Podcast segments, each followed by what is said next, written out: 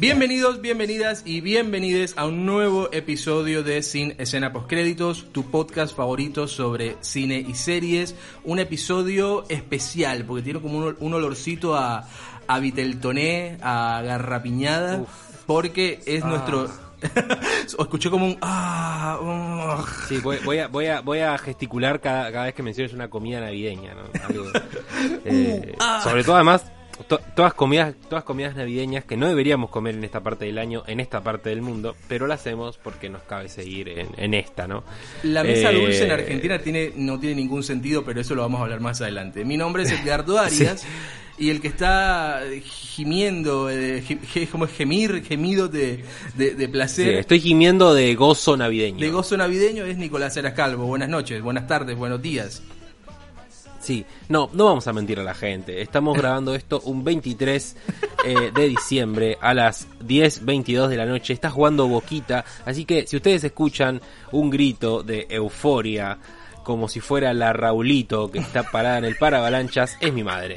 Es mi madre que está viendo el Do Party. eh, así que nada, Amo- un saludo a, a todos los hinchas de Racing y Boquita. eh, A Boquita. de- de- dependiendo quién gane, eh, felicidades y mal ahí a, si- al que pierda, ¿no? Que en este momento no hay un claro vencedor. No me gusta el fútbol, no me interesa nada el fútbol, pero amo decir Boquita. Vamos Boquita. y, se, y, y se nota, porque cuando te pedí que me trajeras una gorra del Junior Bueno, bueno, Colombia, bueno, te olvidaste. Si te gustara, lo hubieses tenido presente. No sé, te la tiro, Edgardo. En algún momento te lo tenía que decir. Mi- ¿Qué querés que te diga? Ey, como dice Mirta, no se traiciona al aire. Pero bueno. Eh, como decimos, este es un, un episodio muy especial porque es nuestro especial, valga la redundancia, navideño. Eh, Yeah. porque nada más navideño que, que, que estas- la- la- los villancicos, si estás en Argentina, ese calor que te levantás de la cama así medio pegado a la, a la sábana, toda esa cosa crea como una atmósfera navideña completamente diferente y a lo que consumimos desde, desde chicos, a lo que significa la Navidad, pero nosotros igual lo, lo, lo implementamos, la, esa, esa cosa de, de armar el muñeco de nieve con sudor. Nosotros igual Con caspa. caspa, con mugre. Porque yo soy yo soy de Colombia, capaz que hay gente que no sabía, capaz que hay gente, hay gente que pensaba que era de, de- de Merlo. No, yo soy de Colombia y a- a- este Nico es de aquí de Argentina, así que no en, Por supuesto. en ningunos lugares tuvimos nieve de chicos. Bueno, en Argentina hay nieve, pero no en el lugar donde creciste tú. Excepto el 9 de julio de no sé qué año que sí nevó. Ah, wow, eso no lo sabía, qué datazo. Sí. Bueno, Hermoso. Eh, sí, vamos a blanquear una cosa. Eh, si, si en este momento mi profesor de, de informática o de tecnología me viera cómo está mi setup, estoy con la puerta abierta del balcón, un ventilador pegándome a mí y, en consecuencia, al micrófono, y me cagaría bien a trompadas, porque la acústica no estaría para nada ayudando. Pero ¿saben qué, muchachos? Hacen como 30 grados y eh, tengo los... como si fuera ¿Eh? una sopa quick. Así que eh, vamos a empezar con este fresquísimo, fresquísimo episodio. Sí. Contanos, por favor, Edgardo, aquí en Radio Dharma, barra Spotify, barra eh, todo. eh, ¿qué, ¿Cuál es la premisa de este episodio? Porque hay, hay un orden establecido, ¿no? Claro, este episodio tiene las dos cosas que nos, que nos encanta. Cosas de festividades y hacer rankings. Así que hicimos un- nuestro propio ranking sobre eh, contenidos audiovisuales navideños, porque no solamente vamos a hablar de películas, sino que también vamos a hablar de eh, ser, episodios especiales de series, o sea, episodios navideños. Vamos a me- una mezcla, Sí. una mezcla de todo. Y vamos a hacer como un orden. Es, en- eh, es un top 10, pero en realidad es un top, son dos top 5, porque medio que tuvimos que hacer. No es un top 10, porque vos querías hacer un top 10. Sí. Y esto no es un top 10, porque yo no voy a venir a justificar que pusiste eh, en el puesto número 3, ¿entendés? Claro, claro, la idea era como ¿Eh? hacer un y vos no hacer- podés justificar de que yo haya puesto el San Sansan en el puesto 4. Yo no puedo justificar muchas cosas de lo tuyo, pero igual. eh, no nos pudimos poner de acuerdo en hacer un top 10 así como directamente, así que vamos a hacer cada uno nuestro top 5 y júntenlo y eso va a ser un 10 y así póngalo en el orden que más, que más les guste. Eh, eh, Creo que vale, vale, sí, permiso, eh, vale la pena hacer una aclaración. Tiene un asterisco estos tops. Nuestras películas, digamos, tal vez las más icónicas y las favoritas de muchos de estas fiestas, Sí. hay dos que no van a estar. Que van a ser Home Alone y El Regalo Prometido. ¿Por qué no van a estar? Porque nosotros ya le dedicamos a esas películas un eh, episodio especial en el que pueden ver la cara de Edgardo. Eh, que salió en Instagram TV el año pasado. Ustedes lo pueden ir a buscar en Instagram TV. Hay tres cosas en Instagram TV. Está el episodio del irlandés que tuvimos que hacer a los pedos porque se nos había cortado la grabación y los especiales navideños. Claro. Así que, si quieren saber qué opinamos sobre esas películas, están ahí. En este top ninguna de esas dos va a estar, porque si no tendría que volver a hablar de la conexión entre el regalo prometido y la doctrina comunista otra vez. Y no tenemos tiempo para eso, la verdad. Y no tengo tiempo tie- para eso tiempo porque está premia. jugando Boquita. Así que vamos, vamos, a darle. Va, sí, ah, para, eh, antes de empezar rápidamente, si es un jueves, nos estás escuchando por Radio Dharma, www.radio-dharma.com, Dharma con H intermedia entre la D y la A, o si no, nos estás escuchando en Spotify, que todos los viernes a primera hora ya está disponible el episodio para Bueno, escuchar. bueno, primera hora, primera hora, como, Bueno. como uno dice, tipo una, ¿eh? Cuando... Transcurso de la Eh, mañana, digo, sí. primera tarde. Para ahí. Así mismo. Bueno, entonces Eh, vamos a empezar así que- con el, nuestro ranking. Por nuestro favor. top. Eh, creo que quieres empezar tú, que estás como con ganas de hablar. Dale adelante. Vos decís, ah, bueno, me estás, me estás haciendo un... Está, está bien, no, no pasa nada. Bueno, mi puesto número 5, muchas de estas cosas son actuales porque eh, tenía una sola tradición navideña que era la del regalo prometido, eh, así que muchas son de los últimos años, cosas más bien actuales, excepto la, la número 1 y, y tal vez la número 2. La número 5 es Bojack Horseman Christmas Special, eh, el episodio, digamos, dedicado al programa ficticio de, de Bojack, de Bojack Horseman, era Horsing Around, el Horsing especial Around. navideño. Eh, me pareció muy curioso primero porque es como súper estereotipo de, de especial navideño y de historia navideña, en fin, de, de, de ese tipo de sitcom que, que hace alusión Horsing Around. Sí. Eh, y me parecía curioso, me pareció divertido, además, como toda esa tónica. Eh, no tengo mucho para decir, la verdad, es, es, me pareció eh, muy bueno. Además, está al alcance de todo el mundo, como para poner el 24 antes de, de ahí, estás con la abuela, tomando una sidrita, los tíos están peleando por los terrenos en, en- en- el sur, eh, y mientras agarrás y te pones a ver el episodio de Bojack Horseman Christmas Special, que ni siquiera lo tienen que buscar como, digamos, entre las temporadas de Bojack, porque está solo como un especial aparte. Claro, tiene como esta cosa que Eh, es como así su que- planeta solito, este, Sí. porque si, si tratas como de buscar como el lugar en el que está en la cronología de la historia, no, no, no, no te dice bien en qué parte estaría exactamente de, de las temporadas. Bueno, podríamos decir que Todd todavía está en la casa, pero eso abarca, abarca como una o dos temporadas. No aparece ningún otro personaje que te diga. Habría que situarlo en, en cronología cuando salió, que yo no tengo. Sí, ese fue dato en, este en, en diciembre del 2014, que fue el año que se estrenó la tercera temporada. O sea, en agosto del 2014 se estrenó la tercera. O sea, que sería como. Tal vez estaría cerca de esa época. ¿Cómo, ¿Cómo pasa el tiempo? bueno, eh, eso fue hace seis años. Seis man. años estamos hablando. Y se- Terrible. y recién se acabó ahora. Bueno, basta que si me pongo a pensar en el final, me agarra el bajón y esto y no seguimos. No seguimos esto acá. Yo- se sí. corta. Así que ese es mi puesto número 5, Bojack Horseman Christmas Special. Sí, bueno, mi puesto número 5 es un episodio de una serie que para mí es como la nueva joya de la corona en términos de animación para Fox, que es Bob's Burgers. El episodio es Christmas in the Car. Para mí es la- lo mágico del episodio, más que ser un especial navideño, es que es como la impronta del episodio en su máxima expresión. Todos los personajes como eh, eh, eh, al máximo de todo lo que son sus características principales, súper bien explotado. Y algo que me gusta de las cosas de los especiales navideños es cuando pueden tener como un giro diferente, que no tenga que ser como lo clásico de Navidad, sino que pueden empezar como a andar como en, en- en géneros o en tonos que son como completamente distantes a eso. Este episodio tiene como muchas referencias a tipo eh, a Joyride, a Reto a Muerte de Spielberg. Termina, empieza como un episodio en el que van, la familia va a buscar un árbol de Navidad, porque, era el tercero que se les moría, porque Linda se, se- se lo seguía poniendo como dos, dos semanas, tres semanas antes de Navidad, y siempre se le morían los árboles. Sí. Entonces tenían que ir a buscar un árbol y termina como una especie de persecución de un camión de candy can, que esos, esos como bastones de, de, de- caramelo blanco y rojo, es un camión gigante que los está persiguiendo y que prácticamente los quiere matar.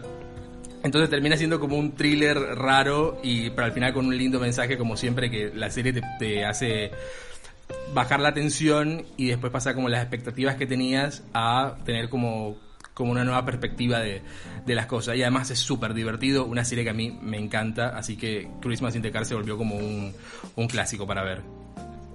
Bueno, Christmas in the Car, vayan a verlo. eh, seguramente, según vos, un gran episodio de Bob's Burger. Sí. Yo he visto episodios sueltos.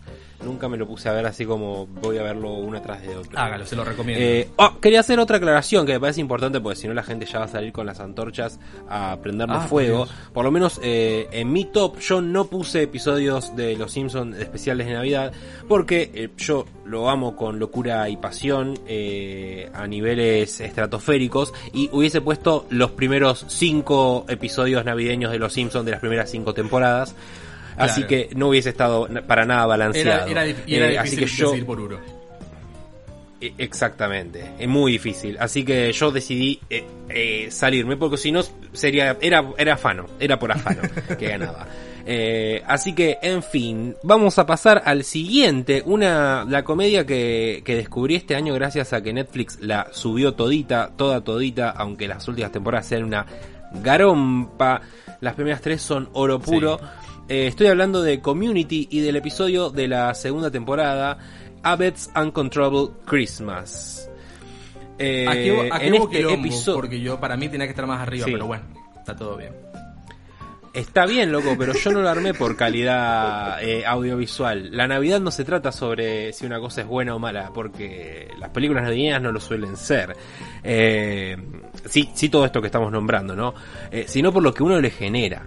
Eh, y lo que está arriba, ustedes sabrán que me gusta mucho más que lo que estoy por decir. Así que, Aved Uncontrollable Christmas, además es un, es un gran episodio, no solamente un episodio navideño, sino que es un buen episodio sobre el personaje de Aved, que es como el, el, el, el raro del grupo. Bueno, son todos raros, ¿no? Pero es claro que es como súper ca- eh, como retraído y, y- y- y- y raro y está obsesionado con la televisión Eh, y justamente este episodio está todo hecho con en stop motion como si fuera arcilla como el programa de cómo se no me acuerdo bien el- cómo es- cuál es el nombre de lo que está homenajeando lo dice en el Rudolph episodio the Red-Nosed Reindeer. sí ese exactamente con un inglés perfecto de Edgardo Gracias. Arias Rendón Thank you.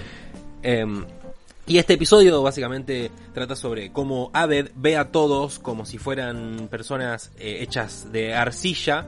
Eh, porque está como tratando de lidiar con, con algo, ¿no? Que nosotros no lo sabemos. Y entonces, eh, un personaje que, que me parece fantástico, que es el, el- el psicólogo de la escuela, que es John John Oliver, gran periodista, que es capo, vayan a ver a John Oliver, están todos sus programas en YouTube, la rompen toda en, en- durante la cuarentena y antes era nada. Entendés mucho de la coyuntura yankee, sí. Pero bueno, en fin, John Oliver hace un gran papel y él es un psicólogo que le quiere como, como, lo quiere como estudiar para, para ser famoso y sacar un paper y no sé qué. Entonces hace como una hipnosis navideña con todo el grupo y, y entran como en la, en la fantasía esta de Aved. eh, y bueno, y pasan cosas, yo no se los quiero spoilear, está en Netflix, también está en YouTube, fue subido hace Sí, unos días al canal eso. oficial de Community este episodio. Eh, pero si no, si a ustedes les da paja buscarlo en YouTube y les da menos paja buscarlo en Netflix, es la temporada 2, el episodio número 11. Abbott's Uncontrollable Christmas. Un, la verdad que un gran episodio, no solo de Navidad, sino también sobre Sí, Abbott. es que lo que hace súper especial a Community es que más allá de que es súper divertida, es súper creativa y súper experimental. Y los episodios como más memorables son los que de verdad se juegan a, diferente, a diferentes géneros televisivos o, o episodios súper conceptuales. Acá te hacen un episodio en completo en stop motion, pero bien hecho. O sea, es súper lindo de ver, súper lindo el resultado. Y, y no es solamente como por hacerlo, hay toda una vuelta como para hablar algo, algo más interior y de características del personaje, de, de caracterización del personaje de, de Abed, que es súper es interesante.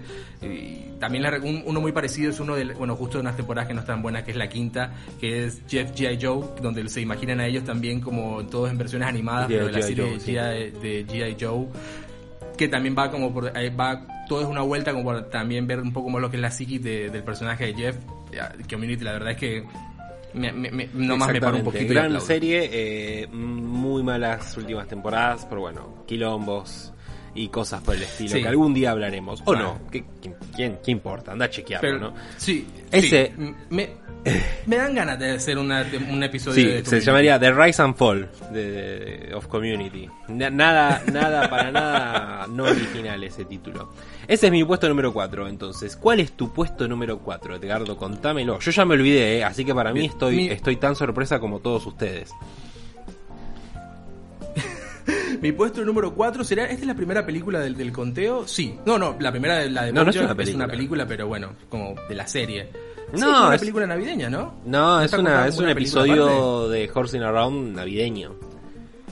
Dura 25 Bueno, minutos. lo, lo contaban como- Bueno, entonces oficialmente sería como la, esta será la primera película del conteo, que es Gremlins de 1984.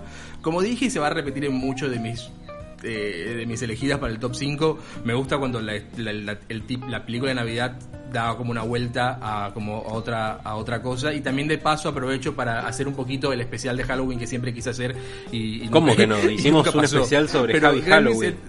es- Eso tiene Halloween en el nombre. Bueno. El Gre- Gremlins de 1984, eh, desde el póster de entrada es una cosa que te vende una cosa de, de misterio y uno de los personajes más icónicos del cine, una de las criaturas más icónicas del cine que es Gizmo to- y todos los Gremlins que son hechos como ma- son estas marionetas, marionetas electrónicas. Hay un hay un trabajo enorme del, del- del- del equipo de eh, Chris Wallace, que fue el encargado de hacer toda la crear los animatrónicos. Gremlins. La película trata Claro. La película trata de un padre que compra una criaturita especial en una ciudad de, en Asia y se la regala a su hijo, la cosa más tierna del mundo que Gizmo, pero es en el- para Navidad se lo trae de regalo. Pero Gizmo tiene unas reglas importantes que nunca se deben romper, que no le dé el sol del día, que no, no mojarlo y no darle comida después de las 12. Es como y después yo. de eso eh, eh, pasan cosas, básicamente, pasan cosas y se termina un desmadre completo con muchos gremlins que pasan de ser de la criaturita divina que Gizmo a un montón de criaturas demoníacas que dan mucho miedo. Y, eso- es lo que me gusta de la película. Es una película que está ambientada en una época de Navidad una temática de Navidad pero que igual te puede te mete mucho terror lo que lo, cómo, crearon las criaturas. Y aparte hubo mucha como fue de las primeras películas que mm, sentó el precedente para el rating de PG, PG-13 13, eh, o sea para mayores de 13 años porque no era ni para niños pero también era no era para mayores de edad pero era demasiado Claro. violenta como para solo niños entonces, claro, hay, hay- había escenas como muy heavy. Hay una escena de pelea de la mamá del protagonista, de Billy, con los que los caga matando en la cocina a los gremlins.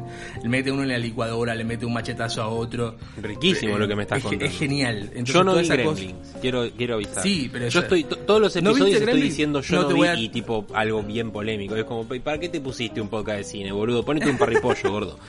Eh, No te lo voy a spoilear mucho, pero de verdad, es como, es como un tip, como, no sé, Wonderful Life, típica película de Navidad yankee, con, mezclada con los pájaros de Hitchcock. Una cosa así de destrucción total en la ciudad, y la ciudad está hecha eh, de una forma que se ve como uno de esos sets de películas clásicas, así que le da como esa impronta. Y hay escenas en las que se están como en el centro de la ciudad y hay, es como todo un desmadre que queda, que queda excelente. Y la música acompaña genial, creo que una de las canciones más icónicas de- del cine, que es de, de Gremlin Rack, que es cuando van a salir a destruir toda la ciudad, que es de Jerry Goldsmith, acompaña, acompaña excelente. Así que Gremlins, de mis películas favoritas, y está en este top de mi cuarta de mejores eh, puesto número 4 películas o de. Edgardo Arias Rendón. Y ahora Mini. Puesto número 3 es Klaus. Bien actual. Ah, Hermoso. Qué lindo. Eh, Klaus. Klaus, ¿por qué Klaus? Bueno, primero porque para reivindicarla y por más, bueno, no, no, no pudo obtener el Oscar, pero al menos está en este top, ¿no? Eh, gran premio consuelo de Klaus, eh, de la que ya hablamos Mm. largo y tendido, bueno, no sé si tan largo y tan tendido, en el episodio, sí, le, en le el episodio sobre eh, películas animadas eh, de los de las anteriores Oscar, en el que yo estaba casi seguro de que Klaus se lo iba a llevar, no me acuerdo, creo que sí estaba bastante seguro, y se lo terminó llevando Toy Story 4 en algo que porque los boludos Eh. le decían, Creo que, que- Creo que no, a- pero mira cómo está Sí. esa textura. ¿Y qué tiene que ver, flaco? Sos un pelotudo, no entendés un carajo. Pero en fin, así votan como el orto, ¿no? Eh, en fin, Klaus, ¿por qué Klaus? Por- primero porque eh, gran película navideña es, le da otro enfoque, no...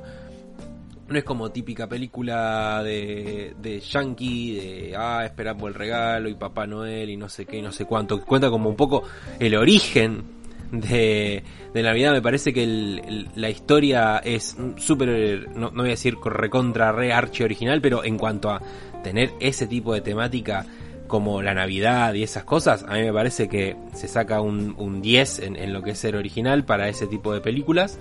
Eh, la animación está impecable, los diseños, todo es impecable. Eh, y bueno, y me parece una, hermosa vuelta de tuerca para, explicar eh, la historia de la, de la Navidad, ¿no? Eh, y tenía que estar acá porque se volvió una nueva tradición eh, el hecho de ver Klaus en esta época. Me gusta porque eh, está en Netflix, la podés ver. Digo, está al alcance de la mano, es linda, la podés ver con tu familia, también la podés disfrutar solo, porque la verdad eh, no, no te toma, no te toma el pelo, tiene un muy, muy gracioso humor. Y para mí es una de las mejores películas del año pasado. Así que ya saben, chicos, Klaus para mí, eh, puesto número 3, películas o productos navideños audiovisuales eh, de, esta cosa. ¿Y qué, tenés algo para agregar sobre Klaus? ¿Vas a decir algo malo? ¿Eh? Sí, sí, eh. Eh, No. Iba a decir que me recuerdo cuando hablamos de Klaus, que hablamos en el episodio dedicado a las películas nominadas al Oscar para anima- animadas para este año, que eh, era como nuestra candidata, pero sabíamos un poco en el fondo de que iba a ganar Toy Story por Sí. porque la academia. Pero de verdad que es- es es súper refrescante no solo por la animación 2D que tiene la película, sino que la historia la hace como un una película full nueva porque es del, año, es del año pasado, pero ya la hace un clásico como para estas fechas. Y creo que tiene uno de los orígenes más originales de cómo orígenes originales, de cómo se cómo, cre- cómo se creó el mito, la leyenda o la cosa de la de la, de la, de la Navidad. Al menos de mis favoritos. Así que eh, me, Eh, y además, eh, está, digamos, el, el- ya el hecho de, de hacer una película en 2D en estos tiempos es, es ya en sí un acto hermoso que no tiene que morirse nunca. Sí. Eh, y bueno, y nada, y amamos Klaus y te queremos mucho Klaus. ¿Sabes lo que yo creo que te consagra como un clásico navideño? Que los Me no, no, no, a mí no. como si fuera Que- Klaus. Que, los domingos te dime. pasen en, en cable en Telefe en diciembre. Es una pena que Klaus no vaya a pasar por eso, eso que- pero pueden simularlo ustedes. Vi- Vieron que ahora está el, el como, como el channel Netflix, está como esa cosa de reproducir algo, cualquier cosa. En una de esas le sale Klaus y pueden reproducir esa sensación de encontrársela en Telefe a las 3 de la tarde un domingo. Hermoso, Claro. la verdad. Así que Y siempre nos va, siempre nos va a quedar ese lindo video de todo el equipo eh, enterándose de la nominación al Oscar. Hermoso. Todos celebrando. Eso, eso, Hermoso. eso. Robaste, robaste la ilusión, Academia. Anda la concha bien de tu madre. Yo creo que no nos van a invitar a hacer la alfombra roja, creo. Ahora vamos con mi puesto número 3, que está dedicado a Black Christmas de 1974. Este, eh, eh, ac- acá entramos como una pequeña polémica porque muchos la consideran como el verdadero primer slasher de la historia de los slasher, eh, no, a diferencia de lo que se dice que sería Halloween de Carpenter. Acá- a- Y, y están tirando la de... Es porque soy negro, ¿no? Yo, Carpenter es, es de mis directores favoritos. Carpenter es de mis directores favoritos, pero de eh, y claramente él sentó el precedente con Halloween de lo que iba a ser el género slasher después ultra explotado y, y manoseado durante los du- durante los 80 y 90. Pero eh, de verdad que Black Christmas tiene muchas cosas que que se den, que, que, que- de las que se inspiraron muchísimas otras películas esa primera secuencia inicial en que va como es como un plano un plano subjetivo y que es como lo que ¿Vos le estás diciendo Carpenter ladrón? no no no estoy diciendo que es parecido Estoy diciendo que eh, es un poco parecido y también otras cosas como el, el- el concepto del asesino dentro de la casa, eso que después lo hicieron en el asesino está en, la, en casa justamente cuando un extraño llama. Eh, o sea, son cositas que, que hay que rescatarle y que siento que es como medio inf- infravalorada esta película que debería tener un poco más de un poco más de reconocimiento. Es un slasher muy bueno, es a diferencia de los otros slasher, eh, el asesino no tiene como un look icónico. No es que tiene una máscara que todos conocen, o es un personaje super, este, con características súper definidas, como no sé, como sería Freddy. No, acá el asesino ni siquiera lo vemos. O sea, solamente vemos como su parte de su cuerpo, eh, algunas, eh, su, su, su, rostro, pero con una sombra en la cara. Hay una escena como súper icónica en la que él tiene uno, se ve como el ojo por la ranura de una puerta. Y eso lo hace aún más tenebroso, porque ni siquiera sabes bien cómo, cómo se ve a lo que le tienes miedo y eso que genera un efecto un efecto aún mejor. Pero pensarán, ¿por qué carajo esta película está en un, está en un ranking de películas navideñas? Por favor, estoy esperando la explicación locamente. Porque se sitúa en la noche de Navidad, justamente en una especie como de eh, sororidad, eh, digamos esta fraternidad. No, fraternidad cuando son solo chicas sería como una sororidad, ¿no? Eh, de, de, de, los campus universitarios. Bueno, ¿Qué solo mujeres. Claro, un grupo, de, un grupo de chicas universitarias en las que en la noche de Navidad un asesino entra en su casa, primero empiezan a hacerle como un tipo de llamadas, de, como acosándolas, haciéndole llamadas de broma, y después se dan cuenta de que el asesino está dentro de la casa y es como te decía eso es algo que se ha, se ha replicado mil veces y me parece que no sé si esta pudo ser la primera pero al menos la primera que yo haya podido la primera que yo recuerde esta película esta película es del 74 y además que es, tiene muchos asesinatos súper originales cosa que se fue perdiendo en los slasher más adelante eh, Así que ya saben, eh, Carpenter, devolver la guita. No eh, sos un ladrón. ¡Basta! ¿Te acordás cuando mi hermano te llenaba el no?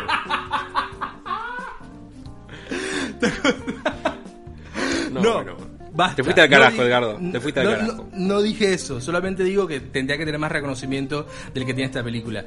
¿Quién? Como te decía, no, decís, eh, no decís quién la dirigió, loco. ¿Qué tenés miedo? No digo, basta, déjame.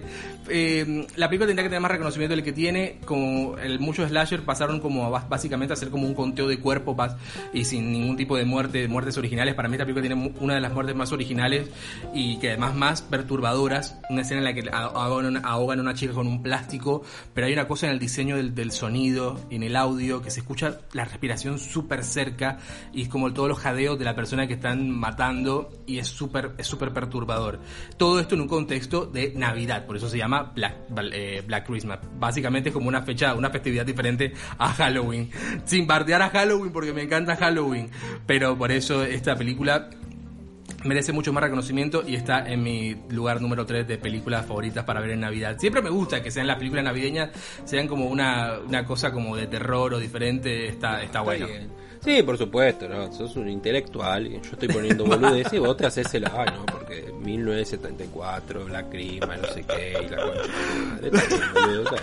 No importa, no importa, Basta, es Navidad. Bueno, después de tu, de tu pretenciosismo, eh, pasamos a mi puesto número 2, una película que para mí es eh, muy especial, no solamente por, por, eh, bueno, por el tema que trata, también eh, por el director, que es uno de mis directores de anime favoritos, que es Satoshi Kompa, descanse, eh, ya fallecido, se suicidó hace muchísimos años. Y su obra yo diría que es casi perfecta, es el director de Perfect Blue, una de las mejores, Ay, creo que película, top 3 por películas Dios. de anime, Perfect Blue, sin lugar a dudas. O sea, si les gusta el terror, eh, y las cosas medio psicológicas flasheras tienen que ver Sí. Perfect Blue, Paprika, que las que después Nolan va a, a- a afanar a mano armada. Hablando de si no- inspiraciones barra fanos. Claro, claro, claro, de inspiración. ¿eh? Él y Carpenter van, ah, re bardeaba a Carpenter, como Edgardo, que bardeó a ¡No! Carpenter. Carpenter, si estás escuchando esto, no, no es lo que parece. Y eh, también dirigió Tokyo Godfathers, que es la película de la que quiero hablar ahora. Es una. eh, es, curioso porque los japoneses les chupa un poco un huevo la Navidad. Para ellos es como un San Valentín parte 2, porque se juntan con la pareja, comen tortita, comen de KFC. Esto, no- esto no es joda, esto lo hacen en serio. Eh, piden de KFC, de hecho KFC medio que inventó la Navidad, una forma de decir, ¿no? Como que inventó esa, esa, esa tradición de comer pollo frito en Navidad. Oh, wow. Eh, no sabían cómo vender su pollo, así que justo llegaban las fiestas y bueno, hicieron como un pack navideño y bueno, se lo comieron todos los ponjas. mira, Eh, mira cómo esparces cultura. La película trata sobre tres, eh, digamos, vagabundos, eh, serían un señor grande, una mujer trans y, y una, y una chica y un adolescente, que se encuentran a un bebé en, en las calles. En Tokio hace un frío de la mierda en esta época del año porque son el hemisferio hashtag norte, no como acá, que Liliana me está dando en la cara con toda la fuerza que puede. Eh, Liliana, mi, mi, mi ventilador, ¿no, chicos? No tengo un- una chicada Una- silva dándome con una hoja de... Eliana, Eliana calabró con, una, con un abanico Claro. gigante. Exactamente. Eh, y tienen, bueno, básicamente lo que hacen es decir, bueno, ¿qué hacemos con este bebé? ¿No? Eh, y bueno, nada. Y, hay, y, y tienen aventuras referidas a, a ese bebé. Es muy divertida. Eh, me, me sorprendió lo, lo poco transfóbica que es para estar eh, escrita, Sí. dirigida, dibujada por un japonés. Eh, así que me parece que es una recomendación recontra clavada. Es una película hermosa, tiene un mensaje divino, divino. Está dirigida como los dioses, es, es de Satoshi Kon. Vayan a ver Tokyo Godfather, por Dios se los pido. No ser un corchazo en los huevos. Es muy divertida, es muy entretenida. Eh, y, que- vayan a ver todo lo de Satoshi Kon. Vayan a ver la. la Vayan a ver Paprika, vayan a ver Perfect Blue, vayan a ver todo, viejo de Satoshi Kon. Honremos su memoria viendo sus películas. Ese es mi puesto número 2, Tokyo Godfathers. ¿Tenés algo que decir de Tokyo Godfathers, Edgardo? Sí, ¿Eh? O, película- o- o no es lo suficientemente elevado para tus estándares imposibles audiovisuales? Si, si supieras lo que iba a decir, pedazo de mierda de persona. Eso no- eh, es- Eso no fue muy, eso fue no muy navideño de, de tu parte. Eh, Es, es- la película es hermosa y para mí la hace súper especial que tú me la recomendaste. No la conocía y la vi porque tú me la pasaste y eso también le, le da como un lugar súper especial. Apenas vi quien la dirigía, que era, a mí me encanta Perfect Blue. Yo, ah, es el mismo de Perfect Blue. Y, y comparado capaz como con otras películas de él, tal vez, tal vez esta es como la más eh, ligera argumentalmente. por narrativamente hablando, será como la más tranqui comparado con los flashes oníricos y cosas que no sabes qué es la, cuál es la realidad de otras películas, como Perfect Blue, Paprika la tengo ahí pendiente para ver, pero también va como por ese lado. Y, o sea, más, y, tiene como una cosa como más de humor también. Es es súper divertida la película, es súper divertida y la animación es excelente.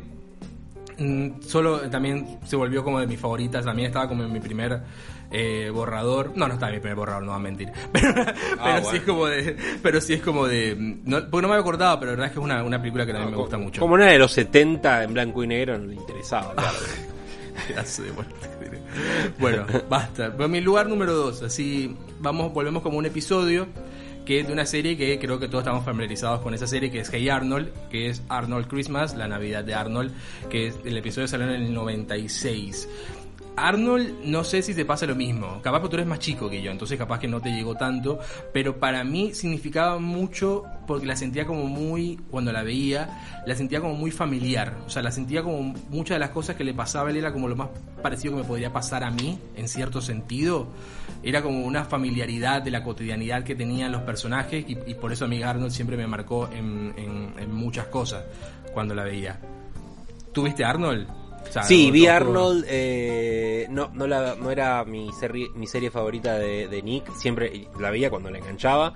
Eh, mi serie favorita era eh, Rocket Power, porque eran radicales.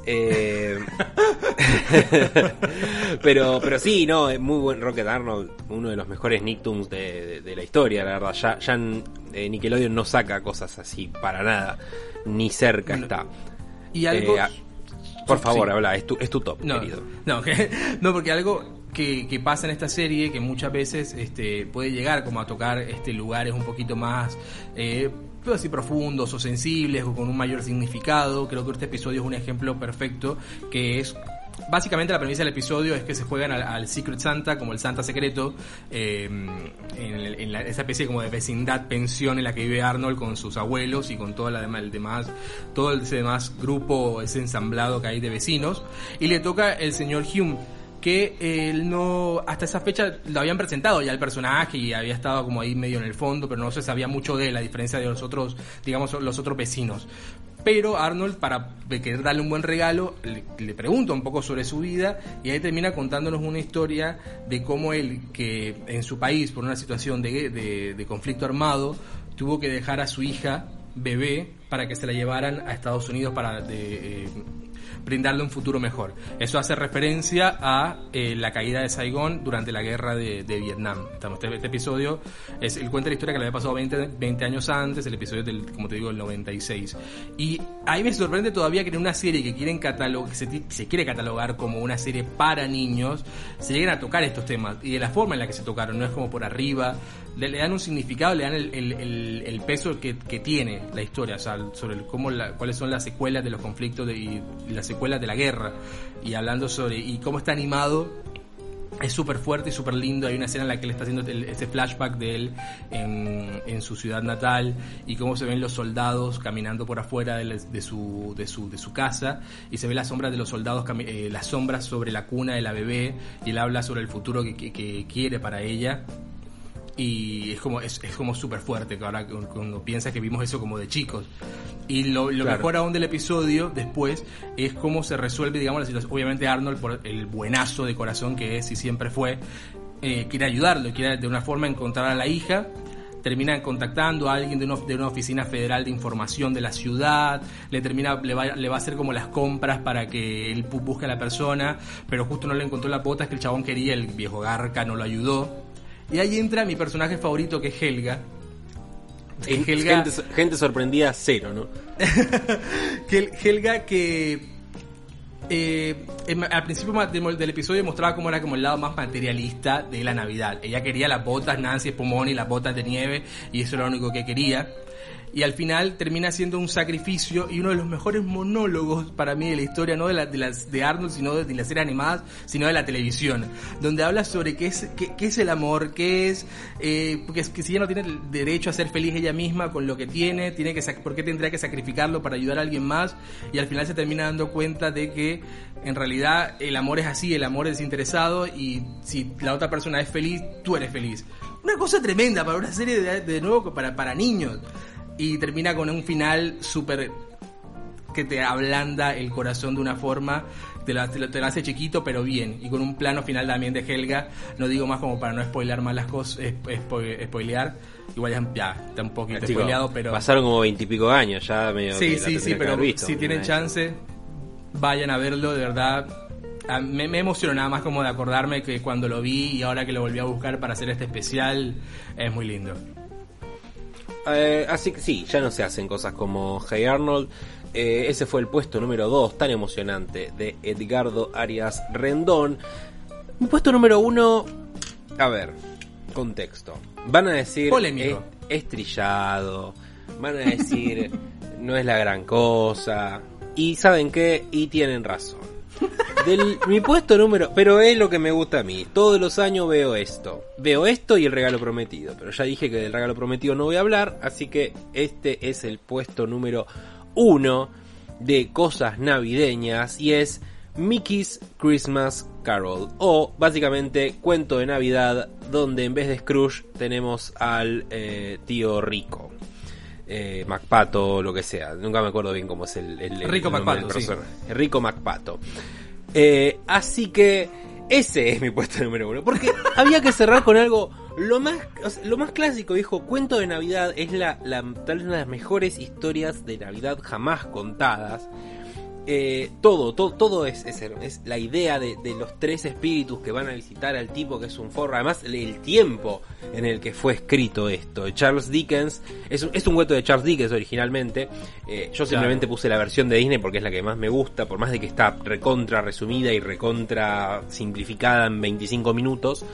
Eh, cualquier versión que eh, en su momento era una forma como de pegarle a las elites esto y no simplemente una historia sobre cómo el tío rico Macpato le tiene que dar una guita al pequeño Timmy porque si no se va a cagar muriendo. pero me encanta, me encanta porque Disney tiene el, el, cast de personajes animados perfecto para esta película. tiene un, un, tipo que es avaro, que tiene mucho dinero, todo, todo, todo, lo tiene todo. Eh, no sé, por ejemplo, no, sé si podría existir un, un Box Bunny Christmas Carol, ¿entendés? Sí, eh, sí. Porque siento que los personajes de, de, Disney van perfecto con esto. A los, los tres, además los tres espíritus, uno es Pepe Grillo, otro el gigante, eh, y por último Pedro. Eh, parece una decisión fantástica. Ah, o sea, sí, en comparado con otras veces en las que se cuenta este cuento, mucho mejores, que no, no son 25 minutos, acá es como que se cuenta todo, papá, 1, 2, 3. Pero me parece que lo más clásico, igual sigue siendo para mí uno de los mejores momentos de la, de la Navidad es cuando puedo ver Mickey's Christmas Carol. Y si estuvieron escuchando los últimos episodios, saben que no está en Disney Plus. Y que hay una grave denuncia de mi parte. Eh, y que les voy a decir, ¿saben qué viejo? Torrentenla toda. Porque no se, Disney no se merece eh, de su dinero. Si, si no pusieron ni siquiera en Navidad Mickey's Christmas Carol, que se vayan a la mierda. Así que, puesto número uno, eh, básicamente cuento de Navidad. Eh, y bueno, mijo, ¿qué quieren? Vengan de, a uno. De a uno pueden venir. Soy Narias en Instagram. Vengan y putenme. Hagan algo. No sé. Escríbanme. Mándenme cartas de odio. Es como, es como decías, el cuento de Charles Dickens, el cuento de Navidad, tiene tal vez la historia con más versiones y adaptaciones posibles de- en, el, en el universo. Así que cada uno tiene como su, su versión favorita según lo que le, quede, le pegue más como más cerca al corazón. Y Disney, como decías, tenía como un catálogo súper interesante como para hacer ese juego. Viste que hay como, no sé si es que hay como una versión anterior o era como la idea, la primera idea que en la que se hacía que eh, el fantasma de la Navidad pasada iba a ser el mago Merlín y el fantasma de la Navidad futura iba a ser la bruja de Blancanieves. No sé si eso solamente fue para gráfico o fue para algo aparte, pero como no sé si al final salió alguna Yo vez. no recuerdo nada parecido a eso. Claro. No sucedió. y es el debut de Rico McPato en, en la, digamos que en película. Solo, hasta esa fecha en, en animación, solo estaba en Técnicamente es un corto que dura 25 minutos, así que no es una película. Técnicamente. Bueno, se le consigue. En Wikipedia sale como una película. Bueno, en Wikipedia, pero ¿sabes qué? La editan los boludos. Bueno, y en mi puesto número uno eh, está definitivamente ver, después, después a de ver, mucho ¿con qué nos vas a deleitar, boludo? Ah, te odio. El- después de mucho pensarlo, creo que la había tenido como eh, eh, más abajo del ranking y después me dije como me di cuenta como ¿qué, qué hace Tocamados? Esto es lo primero. Que es eh, The Nightmare Before Christmas o El extraño mundo de Jack. Dirigida por Henry Selick. a diferencia de lo que muchos piensan de que el director es Tim Burton, no. El, eh, Tim Burton es productor y estuvo uno de los tres guionistas de la historia. oh no, ya está la gente sacándose los pines de las mochilas. Pero el director es Henry Selick, que, que cuando te das, cuando lo ves, te das cuenta, porque él es el director de, por ejemplo, Caroline. eh, Excelente película. Es ex- excelente película y tiene mucha impronta de esa, de esa película que capaz que puede ser un poco parecida a la de Tim Burton, pero se, se- se puede diferenciar. Pueden diferenciar como Sus películas como animadas son mejores que las de Barton, ya lo dije. Eh, me parece me parece súper respetable y creo que, estoy, dije. y creo que estoy de acuerdo pero sí eh, la película es de 1993 y muchos se cuestionan como bueno esto es una película de Halloween esto es una película de Navidad porque mezcla como la do- la- la do- los dos digamos géneros pero el el objetivo principal de la película es que nuestro protagonista Jack Skeleton trata de replicar, después de que estaba pasando por una depresión muy fuerte, trata de replicar la Navidad en el mundo, en, Halloween Town. O sea que, básicamente la película es una película de Navidad, es el mensaje que quieren como replicar de, de la película. Además, de creo que tiene uno, uno, hablando de mensajes, uno de los más importantes que por lo menos yo puedo leer en esta película, que es cuando Jack trata de replicar lo que es la Navidad, recrear la Navidad en su ciudad, que es una ciudad completamente de Halloween, o sea que es una cosa más de terror, y todas las cosas que quiere hacer lo, lo hace como con las cosas que tiene a la mano, que no son para nada las cosas brillantes y lindas de la Navidad. Eh, me parece que da como un espacio para hablar de que la Navidad no solamente son las cosas eh, materiales, porque muchísimas personas no tienen esas cosas materiales para celebrar la Navidad. La Navidad es como puede ser como más, eh, más, más su significado. Creo que eso lo- se decía en el episodio de Abbott's eh, Uncontrollable Christmas, que el significado de la Navidad es que tiene un significado y el significado se lo pones tú. Así que cada uno puede de- definir cuál es el significado de su Navidad. El mensaje, me parece que una película de Navidad tiene que tener un mensaje así cálido, algo que tenga que ver con eso, un buen mensaje. Y visualmente la película es hermosa. Todo animación stop motion. No es que sea la primera vez que se haya hecho stop motion, porque. Eh, no, jamás. Jamás, pero pero, no- por ahí es lo primero que a lo que llegás cuando pensás en stop motion. Claro, porque más allá hay un trabajo, un laburo de más de 100 personas durante tres años para hacer la película y la forma en la que incorporan los efectos especiales como, como Cero, el perro fantasma que va ahí y esa luna amarilla en el plano cuando Jack va caminando por la colina, hacen planos y cosas que te quedan en, en la retina y que son para, para, para, para cuadro después, son cosas hermosas y hay un laburo de la producción tiene una, una, la producción tiene una escala y un trabajo de cámara que lo hace súper especial y por eso es que tu mente se va directo ahí cuando piensas en cuando piensas en en, en stop motion. Una, una generación de góticos eh, alentados por esta película. básicamente y además algo que para mí una película de Navidad tiene que tener súper importante es la música. Y la música es Ah, genial. Sí, es la música es genial. La, la música de Danny Elfman las canciones todas son buenas. Capaz que una la que menos me gusta que es como la de este trío de personajes que creo que en fin no son para mí son los que más sobran en la película pero bueno es la única. Y es como una cosa de por qué las películas de niños o las películas así como por este estilo tienen que tener ahora actualmente son todas al final son canciones pop electrónicas y cosas así no las canciones que pueden ca- catalogarse más como infantiles Como qué También- carajo hace Shakira en su topia, ¿no? Al. Claro, exacto, pueden ser son temones y crean y, y todo y crean y crean atmósfera y, y te, y te quedan, no tiene que ser todo termine como en una fiesta como en Minions, no sé, como para tirar ¿Vos te o- acordás, o en ¿vos te acordás de la canción de, de, de Shakira de Zootopia? Exacto, no se la acuerda nadie porque es más irrelevante que la mierda. Bueno, justo yo me acuerdo, pero porque es Shakira.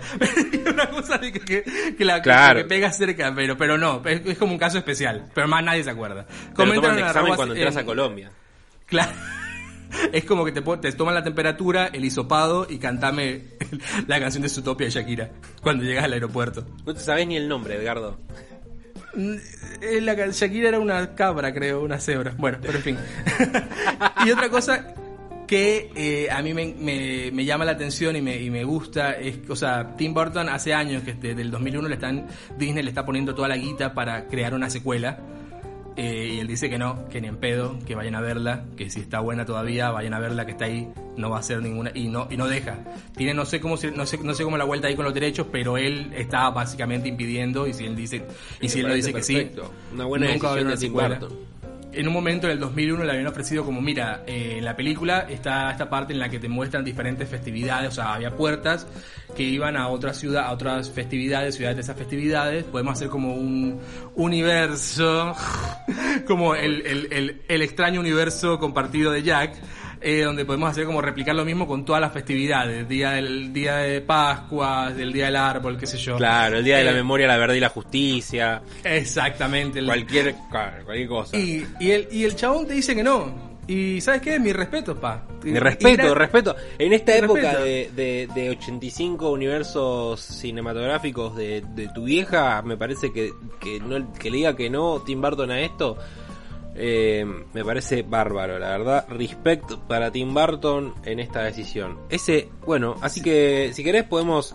eh, Y otra última cosita quería decir que como Por favor, que mencionabas de la, de la animación de Toy Story y todo eso, esta la animación de acá no es perfecta, pero a propósito no es perfecta en ciertas cosas y creo que esa misma imperfección en algunos lo hace- la hace linda y la hace especial.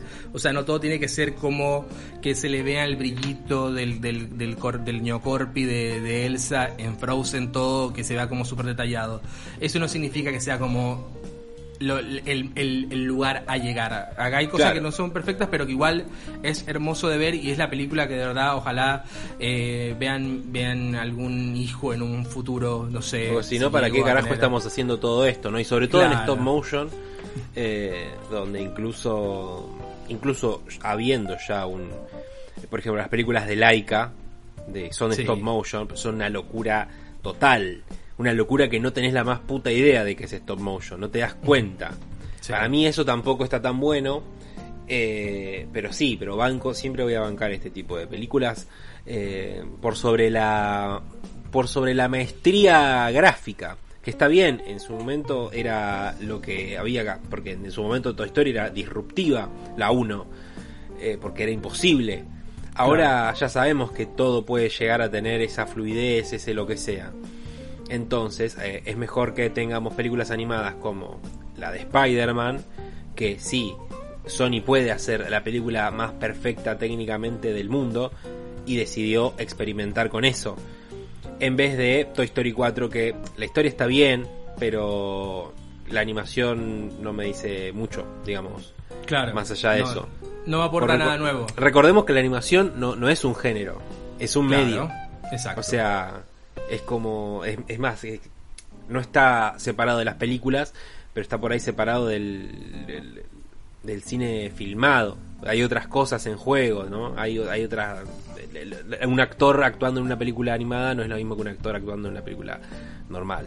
Eh, pero nos fuimos de tema. El tema era la Navidad. La Navidad indica de que ustedes la tienen que pasar bien en familia y si no la quieren pasar bien en familia, la quieren pasar solo porque se les canta el culo. eh, nosotros vamos a estar disponibles para que ustedes puedan pasarla con nosotros discutiendo sobre si Tim Burton tendría que haber agarrado la guita o no, o si ganó Boquita o no, y me parece perfecto.